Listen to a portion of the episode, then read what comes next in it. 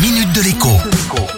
Bonjour à tous. La voiture électrique la moins chère du marché européen pourrait bien être française. Je vous en avais déjà parlé voici quelques mois. Dacia, filiale de Renault, avait alors présenté un nouveau véhicule, la Dacia Spring électrique. Une voiture dont on promettait qu'elle serait vendue à un prix extrêmement serré. Eh bien, ce n'est pas qu'une promesse. Les tarifs de la Dacia Spring, qui doivent être dévoilés officiellement aujourd'hui, ont en réalité déjà fuité sur les réseaux sociaux.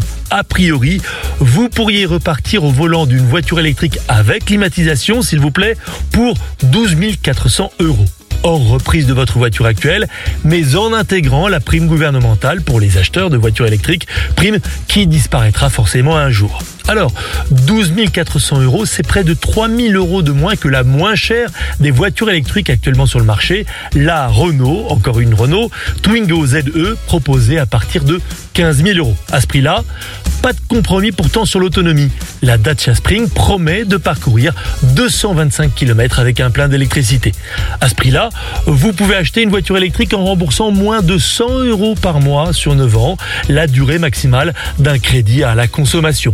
Pour qui en a besoin pour les déplacements du quotidien ou pour partir en vacances mais pas trop loin de chez soi, c'est a priori une excellente affaire. Ce, d'autant plus que la Spring électrique est plutôt une assez jolie voiture avec des airs de mini SUV.